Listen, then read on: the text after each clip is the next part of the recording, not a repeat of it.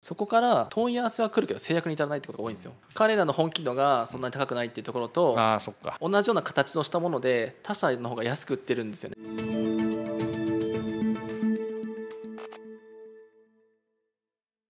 皆さんこんにちは。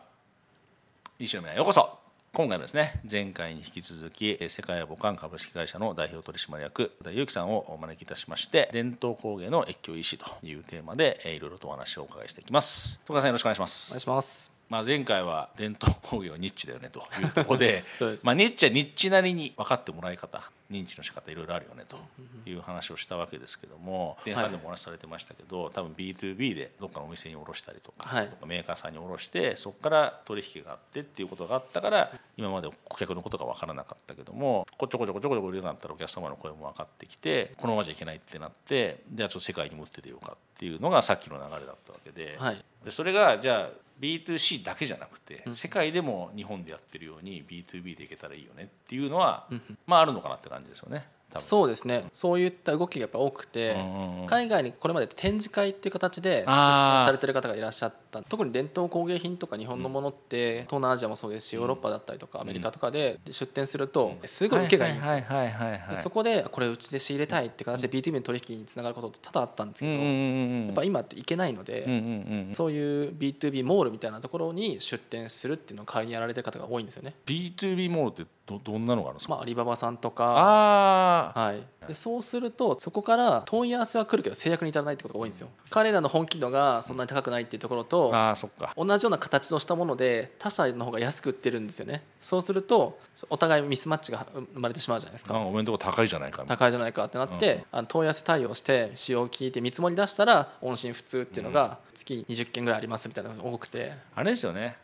売れるものが欲しいんですよね彼らは。そうですねそうです。これを扱いたいっていうより売れるものが欲しいから、そこの時にマッチしてないと売れそうだからって問い合わせするけどそこに対してあまりにも高いと本当は本物なんだけどいや高いじゃんいらないよっていう話になりがちだってことですよね多分そうですね、まあ、仕入れ値を抑えて高く売りたいっていう、まあ、利益を幅を伸ばしたいっていう気持ちがある中でミスマッチが生まれてしまうんですよね。うん。うん。でその中であの B2B の取引さえ増やしたかったら独自ドメインでしっかり情報発信しましょうっていうところとインスタやりましょうって結構お勧めしてるんですよ。でどっちかっていうとまず越境 EC で 2C 向けの EC サイト立ち上げて、ここに卸売りだったりとか、B2B 取引もやってますよってページを別に作るんですよ。要は消費財って仕入れ担当も一般のユーザーも検索するクエリ一緒なんで、うんうんうんあの分かんないんですよね、うんうんうん。でそれを分けて広告出すこともできないので、うんうん。一般のユーザーさんがまあ1000件来たら1件ぐらいが B2B の取引のオファーが来るんですよ、うんうんうんでインスタの DM もフォロワーの中に一部バイヤーさんがいて、うんうんうんこれってうちで仕入れられないのみたいな感じでイギリスのなんか伊勢丹みたいなところからうんうんうん。こうやっていただいたりとかそういうのがあってそっちのがちゃんと自分たちの良さとか分かってくれて状態が分かってるんでん。こう問い合わせしてる時の本気度が高いんですよね。あれですよね。誰に向けて発信するかって感じですよね。いや本当そうなんですよ、うん。製造業で QCD って言葉があって、うんうん。クオリティコストデリバリーの中でやっぱ日本が勝てるのって Q なんですね。品質技術しかなくて。ん。そこをしっかり価値を感じていただける人にアプローチするっていうところだったりとかそういう人たちに時間を使ううん。ことをやらないとん。いつになってもビジネスにならなくてうまくいかないなっていうのがだから本当に誰に買ってもらいたいかっていうことを突き詰めて考えて、はい。そこで一番どこに発信するのがいいのかっていうのを考えましょうってことですね。確かにそのインスタとかだったらばニッチなものとかおしゃれなものとかそういうものは確かに良さそうですよね多分ね。全世界共通ですもんね基本的には。言語をちゃんとフランス語で書いたりとかすればいやーでもなんか海外のショップのバイヤーさんが印刷買って探す時代になったんだなっていうのはすごいですよねやっぱね。いや本当に。うん。自分のお客様のお役に立てるものでかつ珍しいものって言った時にこんなもんたまたま見つけたと。じゃあ問い合わせてみようっていうのは確かに分かりますもんね、それがイタリアの人だったらイタリアの検索サイトで調べようないですもんねだって。そうです。イタリア語で基本情報発信してる日本のメーカーないので。ないですよね、ハッシュタグ1個つけとくだけで可能性は高くなるんですよそうですね。英語で投稿するだけでも全然そのお客さんにリーチできる機会は増えるのかなと思いますね、なぜ自分たちが選ばれてるかみたいなところだったりとか誰に届けたいのかみたいなところからハッシュタグとかあの選んでいくってところをやっていくと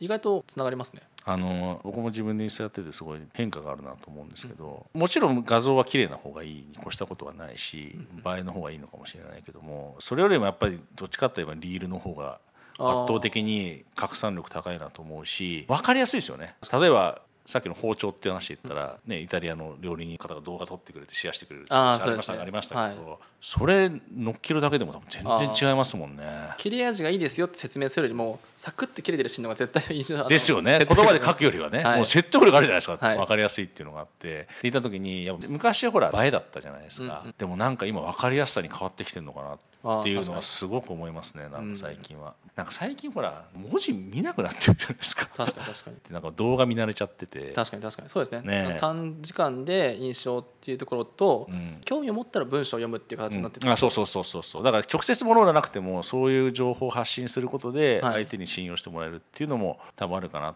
ていうのは思うんですよね。はい。って思うと前半でもちらっと言ったんですけど、はいまあ、もちろん細かいテクニックははい。違う部分はあるんですけど、はい。でも越境 EC ってやっぱり日本でちゃんとそれやってますかっていう確かに確かに。ことが結構多いんですよねやっぱり。確かに。結構コンサルさせていただいた時にこれ日本でもできてないこといっぱいありましたって言われること多いです。なものであればあるほどそうですよね、うん。ここに本があるわけですけど、はいはい。せっかくですからどういう思いで徳田さん熱い人だからいろいろ思いがあってそうですね。時間かけて書かれてると思うんですけど。そうですこれ9ヶ月ぐらいかけて書いたんですけど、うんうんうん。越境 EC 担当する人っておっしゃる通りで結構こう視野が狭くなっちゃってることが多くてうん。それでこうお店に行った時に、あの店長さんといろいろ話させていただいていてめちゃめちゃ外国人のお客さんに対して接客したんですよね、うんうん。ですごいなと思って見てた時に、うんうんうん。これウェブってどうなってんだろうってこれ見たら何にも情報載ってないんですよ。ああなるほど。でこれ載せたらいいのにと思ってて